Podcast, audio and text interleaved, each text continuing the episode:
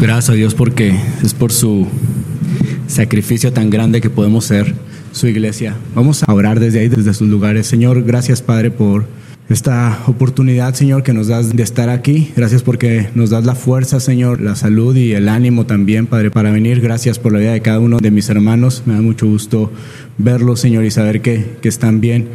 Y gracias, Padre, nuevamente por, por tu palabra, Señor. Te pido que esta tarde puedas hablar, Señor, a nuestra mente, a nuestro corazón y, y que tu Santo Espíritu, Señor, traiga convicciones, Padre, a nuestras vidas.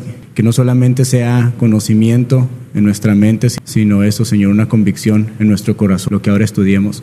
Que tu Espíritu, Señor, nos siga guiando y nos siga enseñando. Te pedimos en nombre de Cristo Jesús. Amén. Bueno, le doy gracias a Dios por la oportunidad de poder compartir con ustedes hoy. Voy a hablar de uno de los versículos más conocidos de la Biblia. Algunos lo llaman el, el corazón de, de, la palabra de Dios y es Juan 3:16. Pero no, no solamente voy a hablar de ese versículo, sino el contexto en el que se encuentra este, este famoso versículo. Y es en esa plática entre Jesús y Nicodemo. Ahí es donde, lo encontramos en Juan en el capítulo 3. Les voy a pedir si pueden abrir sus Biblias junto conmigo, ir leyendo lo que dice ahí en Juan. Vamos a comenzar desde el versículo 1. Dice Juan capítulo 3, versículo 1. Entre los fariseos había un hombre que entre los judíos era muy importante, se llamaba Nicodemo. Y bueno, de entrada nos comienza hablando de quién era este personaje, Nicodemo, que solamente se menciona en tres ocasiones en este Evangelio de Juan. Y bueno, no hay mucha información lejos de esta profunda plática que tuvo Jesús con él. Lo que sí nos dice es de que era un hombre muy importante. Bueno, era fariseo, pero aún dentro de los fariseos era un hombre que se destacaba. ¿Y qué es un fariseo? Bueno, eh, esto era un movimiento político, social y religioso. Los fariseos eran expertos en la ley. Ellos se encargaban de enseñar a las otras personas, ellos se encargaban de estudiar a profundidad la ley para poder enseñar a los demás, pero también muchos de ellos, no todos, eran, según ellos, un ejemplo de lo que era la ley.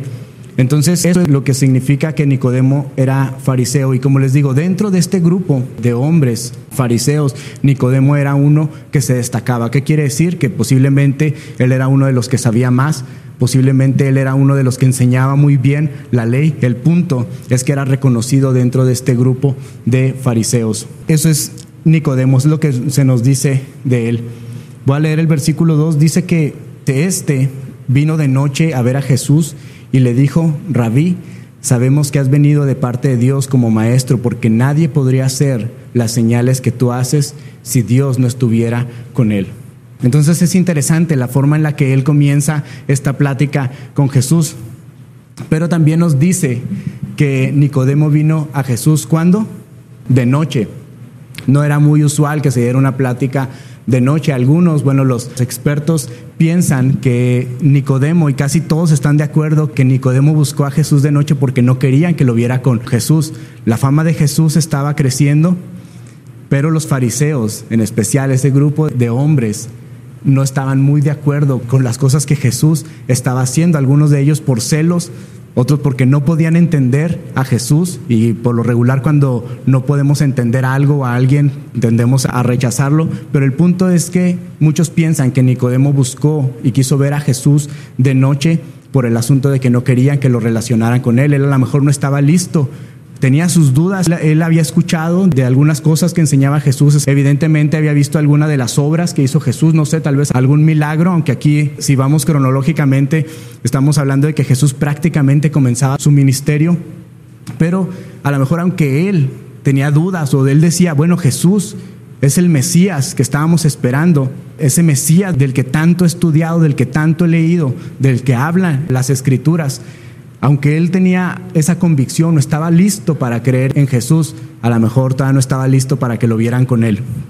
Otras personas simplemente dicen que era un hombre tan ocupado que solamente tuvo tiempo para ver a Jesús de noche, ya dándole el beneficio de la duda a Nicodemo, aunque es interesante que Aparte de este capítulo 3, como les mencioné ahorita, Juan menciona a Nicodemo en dos ocasiones, una defendiendo a Jesús entre los fariseos y la otra cuando fueron a pedir el cuerpo de Jesús, dice que él dio mirra o algo así para preparar el cuerpo de su Salvador.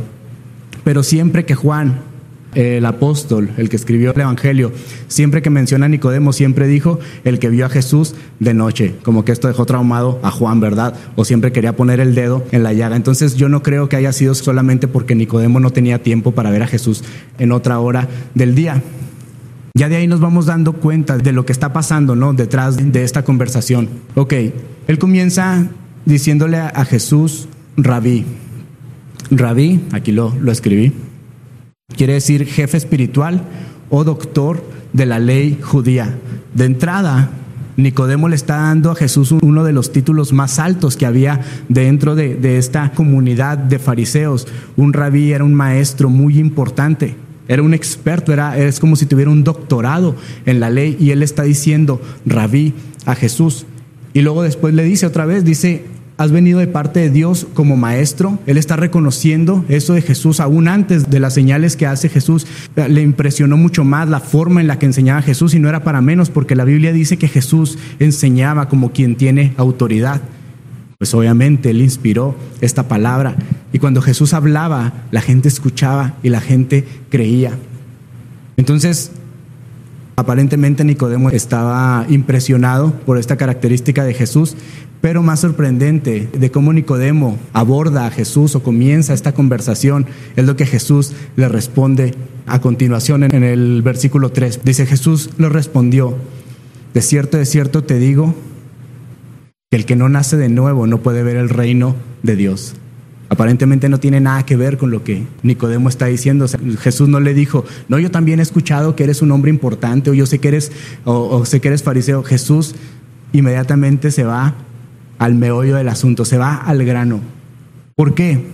Tenemos que recordar que Jesús es Dios y Jesús conoce el corazón de todas las personas. Jesús sabía cuáles eran las inquietudes de Nicodemo, y aún más que el propio Nicodemo. Nicodemo tenía sus razones para hacer una cita y platicar con Jesús, pero Jesús también traía su propia agenda y él se va directamente y le dice, tienes que nacer de nuevo. Si no naces de nuevo, no puedes ver el reino de Dios. ¿Qué había en el corazón de Nicodemo? Esto no lo dice la Biblia, pero yo tengo mis anotaciones aquí. Tal vez orgullo, tal vez autosuficiencia, Tal vez él estaba buscando reconocimiento, él le dijo a Jesús rabí y lo mínimo que esperaba a lo mejor de, de, Jesús era una palabra de tú eres también un buen maestro, ahí la llevas o felicidades por ser de los más importantes. Definitivamente Nicodemo creía que era una buena persona. ¿Y por qué si no dice la Biblia eso me atrevo a decir algo así? Porque hermanos, pues es la condición del corazón de todas las personas, ¿no? Todos en algún área tenemos orgullo, todos en algún área creemos que somos autosuficientes, en algún área buscamos reconocimiento y en el fondo muchos de nosotros seguimos creyendo o pensamos o alguna vez en nuestra vida pensamos que somos buenas personas. Como siempre les digo, comparado con Hitler, comparado con la gente que está en la cárcel, pues yo soy casi un santo, ¿verdad? Pero algo que también caracterizaba a Nicodemo y seguramente por eso estaba ahí es que sin duda él estaba buscando el reino de Dios. Él quería ver con sus propios ojos el reino de Dios. Para un judío, las promesas que Dios había hecho muchos años atrás al rey David, de que de él iban a ser un rey que iba a ser para siempre, él iba a reinar para siempre con poder y nadie le iba a poder hacer frente, eso era algo que él atesoraba y él estaba ansioso porque decía, estaré sentado delante del rey, irá a ser Jesús ese rey que Dios nos prometió, del que tanto hablan las profecías, imagínense la emoción, y él está diciendo, si es Él, entonces me va a tocar ver el reino de Dios. Pero él está pensando en otra cosa totalmente diferente a lo que Jesús le habló y por eso Jesús lo confronta inmediatamente y le dice, tienes que nacer de nuevo. Si tú quieres ver el reino de Dios, tienes que nacer de nuevo. ¿Cómo es esto? Bueno, es algo difícil. A lo mejor muchos de ustedes ya son expertos, más que Nicodemo, y ya saben de lo que Jesús está hablando. Seguramente has escuchado muchos mensajes que tienen que ver con esto, pero hoy quiero tomar un tiempo muy breve para explicar. Jesús lo dice más adelante en los siguientes versículos. Dice, Nicodemo le dijo, estoy leyendo el versículo 4, ¿y cómo puede un hombre nacer siendo ya viejo? ¿Acaso puede entrar en el vientre de su madre y volver a nacer? Aquí no sé, a mí se me hace la, manera en que, en que habla Nicodemo, a lo mejor no, él realmente quiere aprender. En pocas palabras está diciendo, no te entiendo lo que me acabas de decir, o sea, ¿qué me estás diciendo? Que tengo que volver al vientre de mi mamá. Y Jesús le respondió, de cierto, de cierto te digo, que el que no nace de agua y del Espíritu no puede entrar en el reino de Dios. Entonces Jesús ya le empieza a dar un poquito más de pistas de qué se trata. Nuevamente, al leer este versículo, pues es confuso y aún a muchas personas, muchos estudiosos de la Biblia no se ponen de acuerdo exactamente a qué se refiere, pero leí algo que me pareció a mí que tiene sentido. Dice que a menos de que no nazca de agua y del Espíritu no puede entrar en el reino de Dios. Muchos piensan que cuando Jesús menciona el agua está hablando del bautismo, porque la gente es sumergida en agua, era una costumbre que se usaba en los tiempos de, de, Jesús. Jesús mismo fue bautizado, nosotros lo seguimos haciendo, creemos que es un paso de obediencia, pero nosotros sabemos y nuestra enseñanza y nuestra creencia, nuestra convicción es de que el bautismo no puede salvar a nadie, porque la Biblia dice bien claro que la salvación es por qué, por medio de qué, de la fe la fe no por obras y el bautismo pudiera entrar en esa área de obras. Entonces no es por obras para que nadie se gloríe, nadie va a poder llegar delante de Dios y decir, Señor, yo me bauticé en frente de 300 personas, yo me bauticé en frente de miles de personas. No, eso no nos lo va a contar Dios para salvación. La única manera de poder ver el reino de Dios es por medio de la fe, es creer, fe más nada.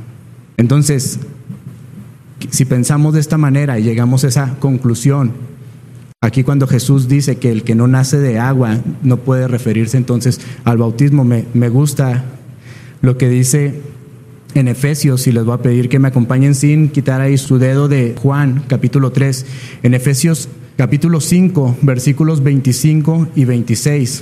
Efesios capítulo 5, versículos 25 y 26 dice, esposos, amen a sus esposas, esto es gratis, ¿eh? esto, es, esto salió ahí extra, hermanos, pero si alguien le está hablando esta palabra, pues ánimo. Esposos, amen a sus esposos, así como Cristo amó a la iglesia y se entregó a sí mismo por ella para santificarla. Él la purificó en el lavamiento del agua, ¿por qué? Por la palabra Muchas veces se compara la palabra de Dios con agua por el elemento que usamos para limpiar nuestros cuerpos. De hecho, por fuera para lavarlos y por dentro para purificarlos también, ¿verdad? De toda, cuando empiezas a hacer ejercicio, los doctores siempre nos recomiendan que tomemos agua, que tomemos mucha agua en el día. ¿Por qué? Porque eso va a ayudar a purificar nuestro cuerpo. Entonces, por eso la palabra se compara al agua por ese efecto purificador que tiene. Entonces les digo, ya tiene un poquito más de sentido lo que Jesús está hablando con Nicodemo. Le está diciendo que tiene que nacer en el agua y en el Espíritu. Y, todos están de acuerdo que cuando menciona el Espíritu está hablando del Espíritu Santo. Entonces ahí les va. Dios nos dejó su palabra para que nosotros podamos saber cómo piensa Él, cómo es Él y cómo nos ve a nosotros también. La Biblia, alguien comparó la Biblia como un espejo. ¿Tú quieres saber cómo, cómo te ves? No qué es lo que tú piensas de ti, no es lo que los demás dicen de ti. Hay gente que piensa que eres muy bueno, que eres un pan de Dios, ¿verdad? usamos esa expresión. Hay gente que piensa que eres un miserable, pero no importa, no importa ni siquiera lo que piensen nuestros papás de nosotros en cuanto a, a ver el reino de Dios se refiere. Lo que importa es lo que dice la palabra de Dios de nosotros. Y si tú quieres saber cómo eres, cómo te ve Dios, la Biblia es esa herramienta que Dios nos dejó, es un espejo donde podemos considerarnos y decir, así es como me ve Dios. Pero el Espíritu Santo es el que nos convence de pecado, que era lo que Jesús estaba tratando de llevar a Nicodemo. Tienes que nacer de nuevo. Lo que eres, lo que has hecho de tu vida delante de Dios no es suficiente. Y suena feo, pero es mejor saber la verdad en amor, como Cristo se lo estaba diciendo, que irnos de este mundo pensando que somos suficientemente buenos para que Dios nos acepte y al final nos demos cuenta que no, no alcanzó, no alcanzaron tus buenas obras, no alcanzó el conocimiento que tenías de la Biblia, no fue suficiente. Y está bien saber eso, está bien vernos de esa manera porque esa es la realidad. El Espíritu Santo nos convence de eso. La palabra de Dios llega como información a nuestra mente, pero el Espíritu Santo hace que se convierta en una convicción en nuestro corazón. Y eso, al vernos así, al saber que no somos lo suficientemente buenos, al saber y entender que no somos lo suficientemente santos, entonces eso nos lleva a lo que sigue en la plática de Dios, a ver esa necesidad de un libertador, al ver la necesidad de un salvador. Entonces, nacer de nuevo es a través de su palabra y a través del Espíritu. Pero aquí lo interesante Mientras Jesús le está diciendo a Nicodemo que tiene que nacer de nuevo y cualquier persona que quiera ver con sus propios ojos el reino de Dios tiene que nacer de nuevo, ahora le cambia el tema y ahora dice, pero para eso yo tengo que morir. Tú tienes que nacer de nuevo, pero yo tengo que morir. Y es lo que, lo que Jesús le dice a continuación. Los versículos uh, del capítulo 3 de Juan, llegamos hasta, hasta el 5, dice en adelante. Ah, del 5 en adelante. Perdón, el 5 ya lo leí. El 6 dice, lo que nace de la carne, carne es, y lo que nace del espíritu, espíritu es. Eso va ligado con, con la idea de lo que hablábamos ahorita. Dice, no te maravilles de que te dije que es necesario que ustedes nazcan de nuevo. Como les digo, sí le cayó como de sorpresa la, el, el comentario a Nicodemo. Dice, el viento sopla de donde quiere y lo puedes oír, pero no sabes de dónde viene ni a dónde va. Así es todo aquel que nace del Espíritu. En otras palabras, lo que le está diciendo, si tú lo tratas de entender con lógica, no va a tener mucho sentido, pero pon atención. Dice Nicodemo le preguntó, ¿y cómo es posible que esto suceda? Jesús nuevamente le respondió, ¿tú que eres maestro, tú eres maestro de Israel y no lo sabes? Ya Jesús también se puso medio sarcástico, ¿verdad? Como les digo, él no nos dice exactamente qué había en el corazón de Nicodemo, pero, pero él estaba orgulloso de ser un maestro y por lo regular, bueno, la Biblia así dice que el conocimiento envanece. Cuando tienes conocimiento y no tienes amor, cuando tienes conocimiento pero no lo pones en práctica, el conocimiento te sale contraproducente porque te envanece. Y Jesús le está diciendo, Tú te jactas de ser un maestro, eres reconocido entre la comunidad como un maestro y no sabes esto, esto es lo más básico. De esto se trata el mensaje de la Biblia desde Génesis, cuando, cuando el hombre, Adán y Eva, pecaron contra Dios, Dios ha hecho todo lo posible por rescatar y redimir al hombre, por buscar lo que se había perdido. De eso se trata, esa es la esencia del mensaje, esa es la esencia de la palabra de Dios. Y por eso Jesús le está diciendo, y no lo sabes, no es tan fácil entender, a menos de que el Espíritu Santo no lo revele, pero bueno, Jesús ahí está tratando con la vida de Nicodemo. Le dice en el 11, de cierto, de cierto te digo, que hablamos lo que sabemos y damos testimonio de lo que hemos visto, pero ustedes no aceptan nuestro testimonio. Si les he hablado de cosas terrenales y no creen, ¿cómo creerán si les hablo de las cosas celestiales? Nadie subió al cielo sino el que descendió del cielo, que es el Hijo del Hombre. Y así como Moisés levantó la serpiente en el desierto, así también es necesario que el Hijo del Hombre sea levantado para que todo aquel que en él cree no se pierda, mas tenga vida eterna. Aquí Jesús comienza hablarle a un maestro de la ley, obviamente conocía esta historia, yo sé que muchos de ustedes también la conocen, cuando Dios liberó a su pueblo de Egipto y estaban pasando por el desierto para llegar a la tierra prometida. Bueno, en muchas ocasiones vemos cómo la gente se, quejaba contra, contra Dios y decía, nos trajeron al desierto y nos vamos a morir de hambre, mejor nos hubiéramos quedado en Egipto y aunque éramos esclavos y nos trataban con la punta del pie y mataban a nuestros hijos, al menos teníamos que comer. Y así de necios eran, ¿verdad? Tan metido estaba Egipto en su corazón.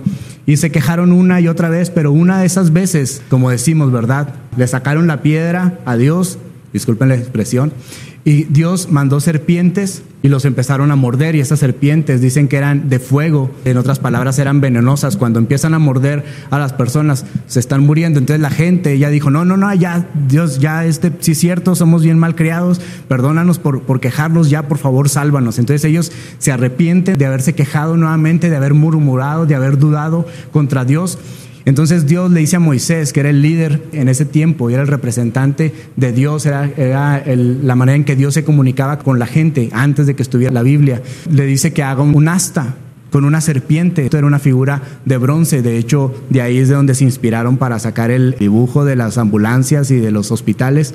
Bueno, de ahí salió, ¿verdad? La cosa es de que la gente para poder salvarse de esa mordedura tenía que voltear a ver esa asta. Era lo único que tenían que hacer, no la tenían que tocar, no la tenían que besar, no la tenían que cargar, no tenían que hacer absolutamente nada más que voltear a verla. ¿Ok? Todas las personas que fueron mordidas por una serpiente, en lo, que el, en lo que el veneno corría por su sangre, ellos tenían la oportunidad de voltear a ver el asta y todas las personas que voltearan a ver el asta se iban a curar, a sanar.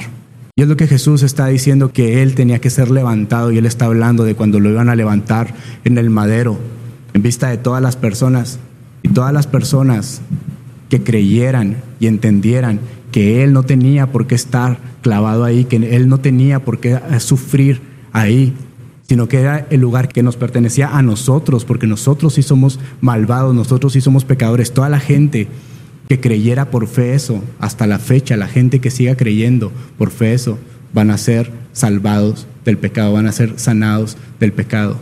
Jesús le empieza a desglosar, a desmenuzar lo que nosotros ahora conocemos como evangelio. Pero no solamente esto, si te pones a pensar, Jesús le está dando spoilers a Nicodemo de lo que va a ser su vida, ¿verdad? Le está platicando todo a lo que él vino y cómo va a terminar. Jesús le está diciendo, es necesario que el Hijo del Hombre sea levantado para que todo aquel que en él cree no se pierda, mas tenga vida eterna. Mientras nosotros tenemos que nacer de nuevo, Solamente podemos aspirar a ver el reino de Dios entendiendo que Cristo tuvo que morir por nuestros pecados, tuvo que morir por tus pecados, para que puedas aspirar a nacer de nuevo. Dice el versículo que todos conocemos y no sabemos de memoria, porque de tal manera amó Dios al mundo que ha dado a su Hijo unigénito para que todo aquel que en él cree no se pierda, sino que tenga vida eterna. Porque Dios no envió a su Hijo al mundo para condenar al mundo, sino para que el mundo sea salvo por él. Este es el corazón de Dios por nosotros. Este es el mensaje de Dios para nosotros. Por eso muchos lo llaman el corazón de la Biblia, porque estas palabras resumen todo lo que Dios quiere hacer por nosotros. Tanto te ama Dios, tanto así te ama Dios que dio lo más hermoso que tenía a su Hijo a su único Hijo, para que muriera por nosotros y para que todo aquel que en Él cree no se pierda, sino que tenga vida eterna. Y esto es algo con lo que te quiero dejar esta tarde. ¿Qué significa tener vida eterna? Muchos lo traducen como un boleto al cielo. Ah, es que eso significa que si yo creo en Cristo como mi Salvador, cuando me muera me voy a ir al cielo.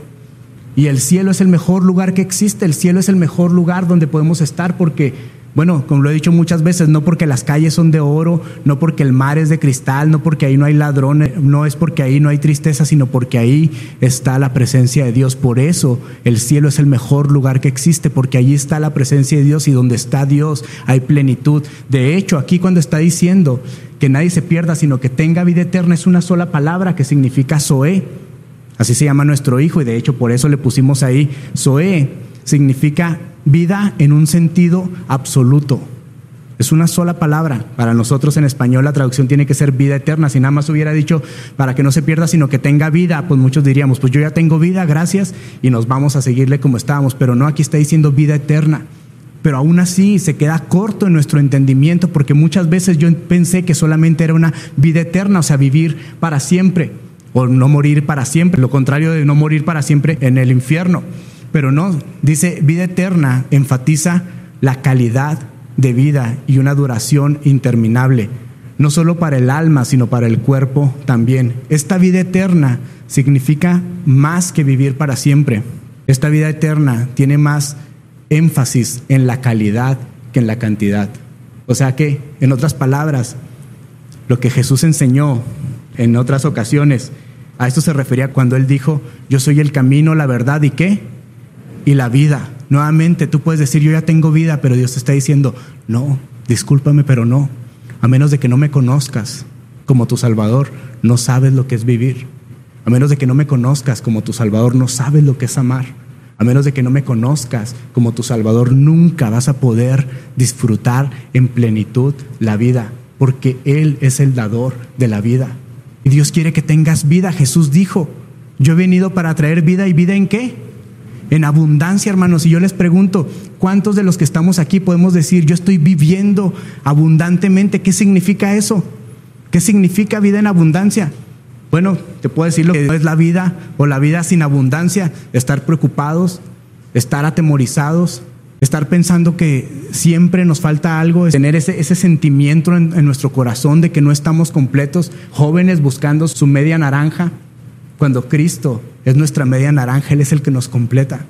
Él está diciendo, yo vine para que tengas vida y la tengas en abundancia. Y este mensaje yo creo que es súper importante que nosotros entendamos hoy. Nos estamos perdiendo de algo, por eso nos sentimos incompletos. Pero para poder estar completos necesitamos nacer de nuevo.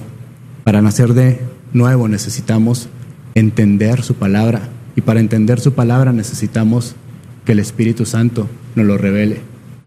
Y todo eso tú lo tienes que creer, estar convencido de eso. Él quiere que nosotros tengamos vida eterna. El problema, y con esto quiero terminar, es que la gente de este mundo amamos más las tinieblas que la luz.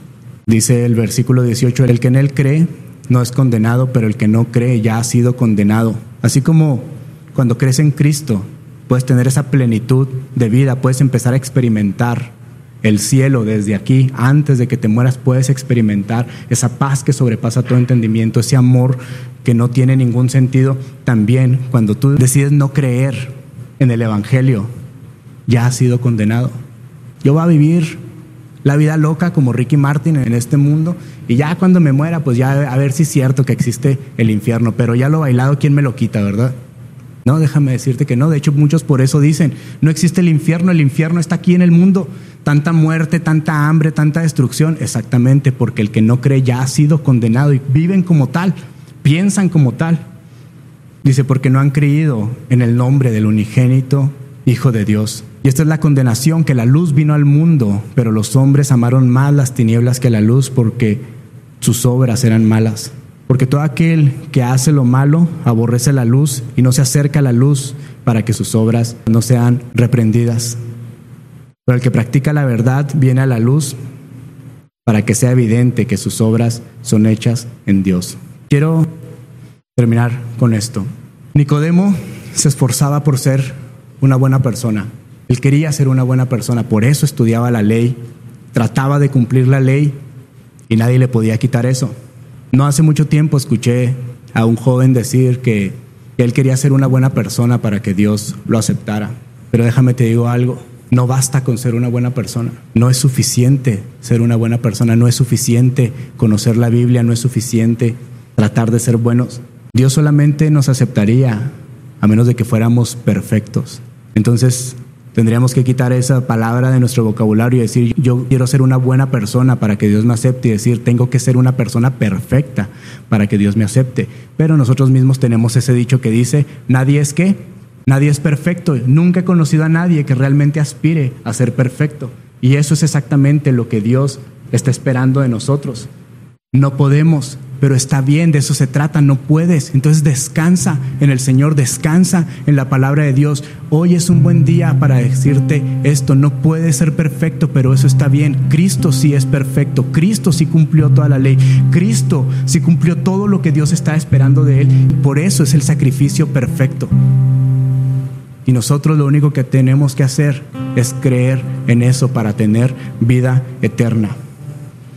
Nicodemo se esforzó por ser una buena persona, pero esto no es suficiente. Tienes que ser perfecto. Si no naces de nuevo, no puedes ver el reino de Dios. Vamos a ponernos de pie y vamos a orar para terminar. Bueno, déjenme les digo, seguramente Nicodemo entendió el mensaje, por lo que vemos más adelante cómo se habla de él. Y yo quiero decirte esto, esto es demasiado profundo. Seguramente Nicodemo ese día se fue con la cabeza dando vueltas. Jesús, todo lo que él conocía, Jesús se lo puso de cabeza y ahora Nicodemo tenía que replantear todo lo que él creía, todo lo que él sabía. Y a lo mejor así te sientes tú hoy. Déjame invitarte a hablar con, con el pastor, con Meni. Puedes hablar conmigo. Si eres una jovencita o si eres una dama, puedes hablar con Ile o con mi esposa Adriana, el pastor Villarreal, la hermana Cristi. Aquí estamos y nosotros con gusto podemos explicar más a fondo esto. Hoy es el día de salvación. Hoy es el día de salvación. No te vayas sin apropiarte de este mensaje. Todo lo que tenemos que hacer es ponernos de acuerdo con Dios. Sí, cierto. Sí, cierto, no soy suficientemente bueno. Sí, cierto, tendría que nacer de nuevo, volver a empezar. Pero ese nuevo comienzo solamente viene con entender que Cristo fue levantado, que Cristo murió en nuestro lugar y voltear a ver la Biblia, voltear a ver a la cruz con una mirada de fe. Señor, gracias Padre, gracias, gracias Señor, porque tu palabra se sigue predicando, Señor, y nada ni nadie lo puede impedir. Gracias Señor, porque tu palabra es eterna. Gracias Señor, porque tu palabra es esa agua que nos lava, Señor, y nos limpia, nos purifica. Y gracias, Señor, por tu Santo Espíritu, que es el que nos convence, Señor, de pecado. Gracias, Padre, por tu amor. Gracias, Señor, porque tú siempre nos hablas y eres bien claro, Señor, en lo que esperas de nosotros, lo que quieres de nosotros. Gracias, Padre, porque hoy recordamos que si podemos aspirar a ser perfectos es solamente en tu amor, Señor, es solamente en la manera en que tú nos ves a nosotros, lo que tú dices de nosotros. Gracias, Padre, tanto que enviaste a tu Hijo a morir por nosotros.